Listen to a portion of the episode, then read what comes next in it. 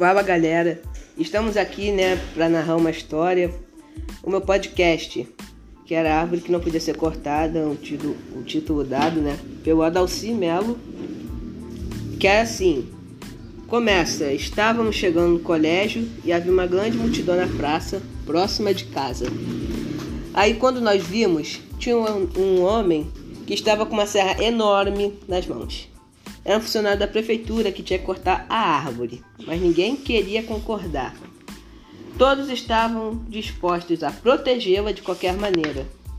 Dona Maria era a que mais falava, isso porque toda tarde ela gostava de ficar sentada embaixo da árvore, olhando seu netinho brincar na praça, de carrinho, essas coisas. Com seu jeito meio educado, ela chegou juntinho do homem e falou: Senhor, eu sei que está fazendo seu trabalho, mas eu lhe peço, não corte esta árvore.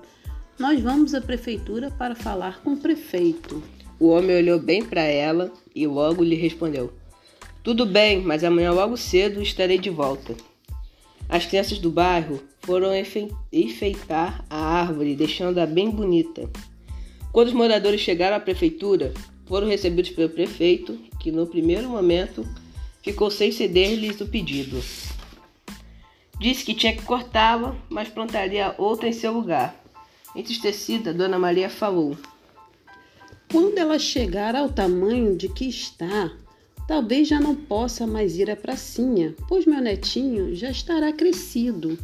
E tem mais, senhor prefeito. Está lembrado do dia do seu comício lá na praça, quando choveu e todos correram para debaixo da árvore? Pois é, foi ela quem o acolheu com sua copa gigante, protegendo-o como uma mãe protege seu filho. Ele ouviu atentamente todas as palavras de Dona Maria. Pensou, pensou e decidiu não cortar a árvore.